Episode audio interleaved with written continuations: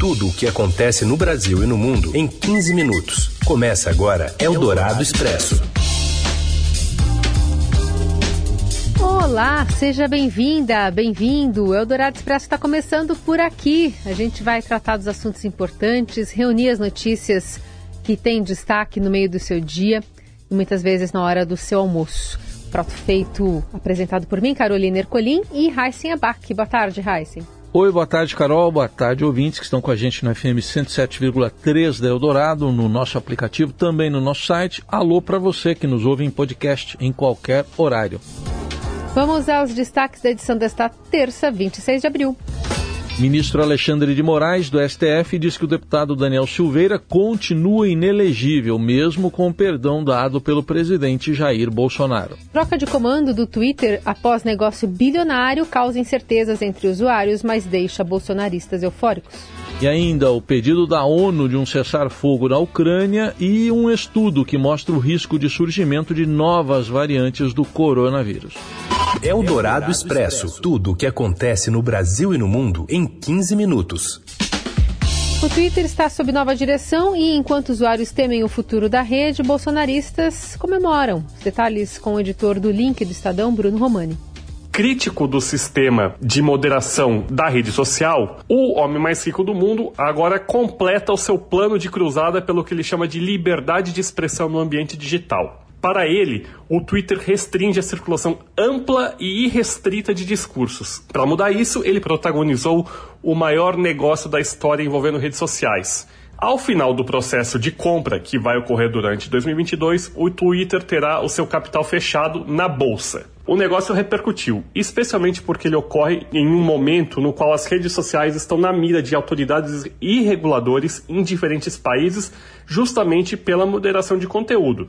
Ainda que o Musk imagine que ele possa afrouxar as regras do Twitter, especialistas acreditam que o bilionário não vai ter vida fácil. Apesar disso, o futuro guarda muitas perguntas e preocupações de especialistas. O que se teme realmente é que as redes sociais e principalmente o Twitter tenham as regras afrouxadas, o que possa permitir a disseminação de informações falsas e outros tipos de material que possam colocar a vida das pessoas em risco. Eu conversei com o Rafael Zanata, que é diretor executivo da Data Privacy Brasil, e ele disse o seguinte: é como se um novo governo tivesse sido eleito, com a possibilidade de mudança de todos os ministros. Após o anúncio, a informação repercutiu bastante, obviamente, entre os usuários do Twitter, muita gente temendo pelo futuro da rede social, alguns falando em abandonar, e bolsonaristas, apoiadores do presidente Jair Bolsonaro, se manifestaram a favor de Musk. O próprio presidente também retuitou um post de Musk, no qual ele dizia o seguinte, abre aspas, espero que meus críticos continuem a usar o Twitter, porque isso significa liberdade de expressão. Fecha aspas.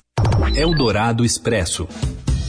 Em visita a Moscou, o secretário-geral da ONU, Antônio Guterres, pediu hoje um cessar-fogo imediato na Ucrânia e uma investigação independente para apurar indícios de crimes de guerra cometidos por tropas russas. Esta é a primeira vez que o secretário-geral das Nações Unidas vai à Rússia desde o início da guerra da Ucrânia, que já dura 62 dias. A agenda inclui encontros com o ministro das Relações Exteriores, Sergei Lavrov, e com o presidente Vladimir Putin. Na quinta-feira, Guterres deve se reunir com o presidente da Ucrânia, Volodymyr Zelensky.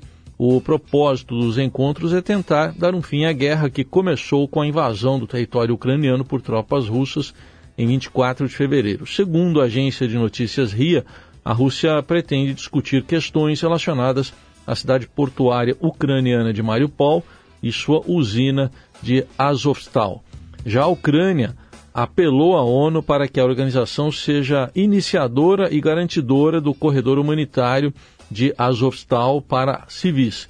Ao pedir os encontros por escrito, a ONU descreveu o momento como de grande risco e consequências e disse que quer discutir passos urgentes para a paz na Ucrânia e para o futuro do multilateralismo.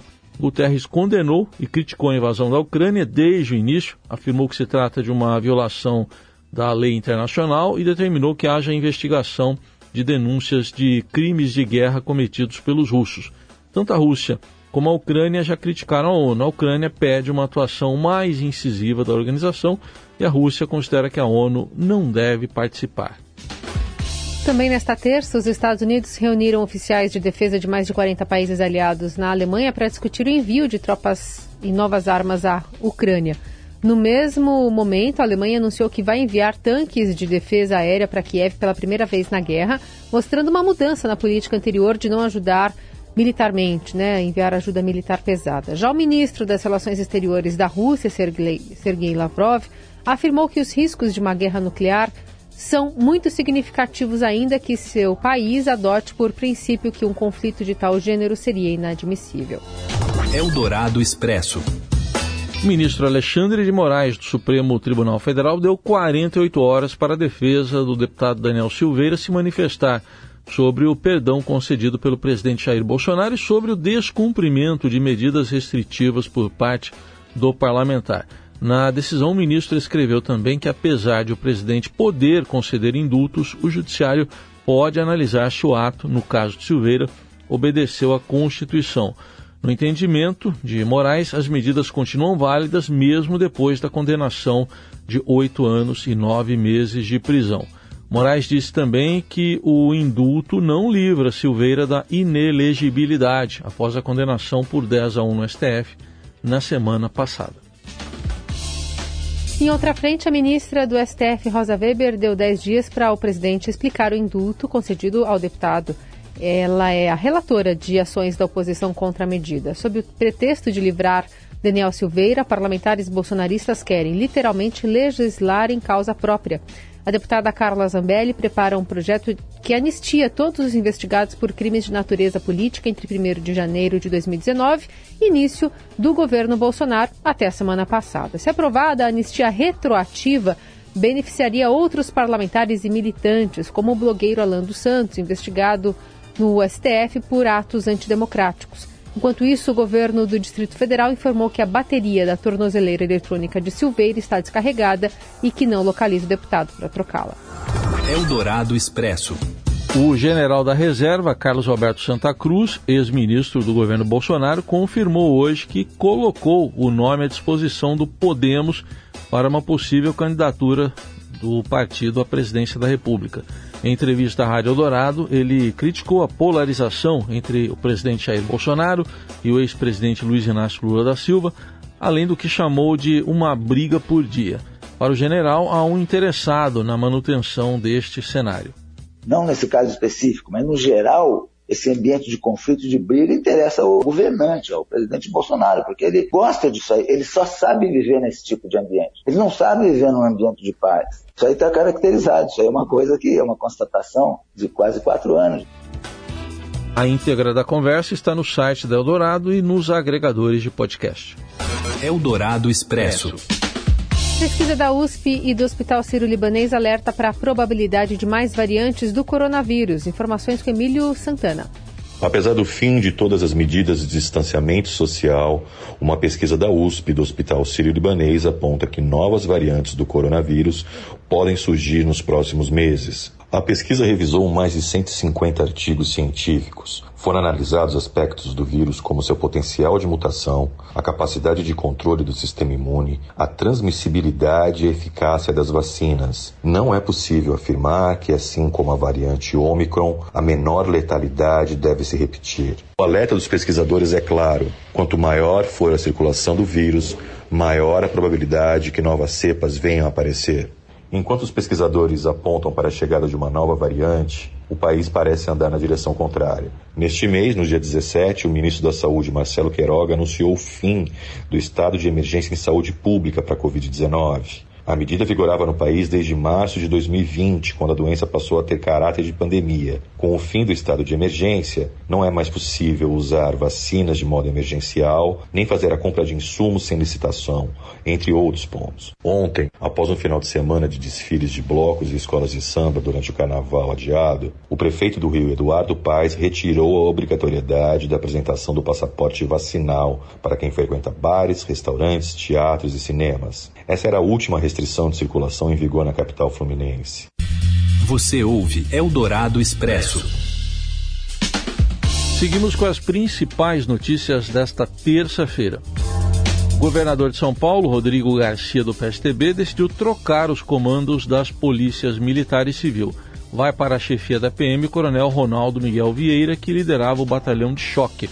Já o novo delegado-geral é Oswaldo Nico Gonçalves, que era até agora responsável pelo Departamento de Operações Policiais Estratégicas, o DOP.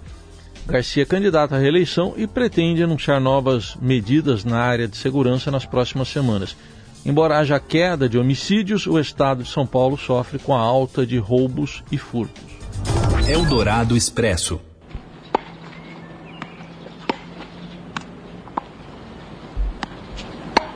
Aí passou a bola para mim. Isso. Aliás. Vou ficar com dor no pescoço assim. É. Djokovic está de volta a Wimbledon. Fala, Morelli.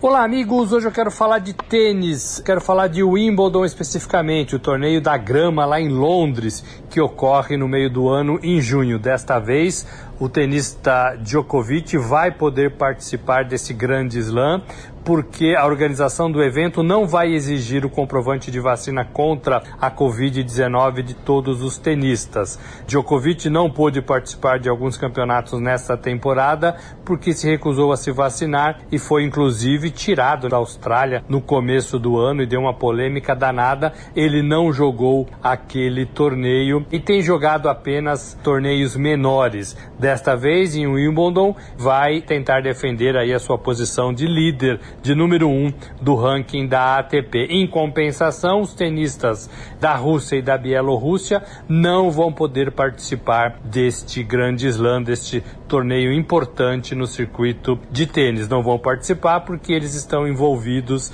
na guerra da Rússia contra a Ucrânia. É uma guerra que já dura mais de 60 dias, toda ela planejada pelo governo de Moscou, pelo presidente Vladimir Putin, e isso tem respingado bastante nas modalidades esportivas. Lembrando que a Fórmula 1 saiu de Moscou, os tenistas e outros atletas estão sendo punidos também por causa dessa invasão à Ucrânia. É isso, gente. Falei, um abraço a todos, valeu.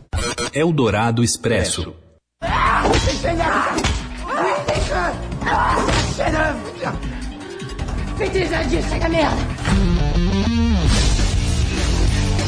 É um filme de zumbis, mas que tem a ver com o noticiário do dia a dia também. A invasão da Ucrânia pela Rússia obrigou o cineasta francês Michel Hazanavicius, vencedor de uma montanha de Oscars em 2011 com o artista, a mudar o nome do seu mais recente filme, escolhido para abrir a edição deste ano do Festival de Cannes. Camzes, ou Como Assim, numa tradução livre, é uma comédia sobre a equipe que faz um filme de zumbis, zumbi começa com Z, e se vê as voltas com mortos-vivos de verdade. O problema é que a letra Z virou uma espécie de símbolo das forças invasoras russas, aqueles tanques, né? Pintados com a letra Z e também nos uniformes. E o nome agora do filme se chama Coupé, que é cortar. Eldorado Expresso. vídeo do embaixador da Coreia do Sul no Brasil, Lin Ki-mo, cantando a música Evidências, de José Augusto e Paulo Sérgio Vale, que ficou famosa, interpretada pela dupla sertaneja Citandinho Chororó, Chororó, viralizou nas redes sociais. É preciso que não dá mais para separar nossas E nessa loucura... Teve coro, né, pelo jeito. O registro foi feito na noite desta segunda-feira em um jantar na embaixada com 35 jornalistas em Brasília. O convite foi para o jantar e foi bem informal. O embaixador avisou aos convidados que haveria uma banda e que ele mesmo ia cantar algumas músicas. E pra matar a tristeza, sou de Quero tomar todas por me embriagar. Se pegar Além do clássico de Chitãozinho e Sororó, Tá difícil falar chororó hoje.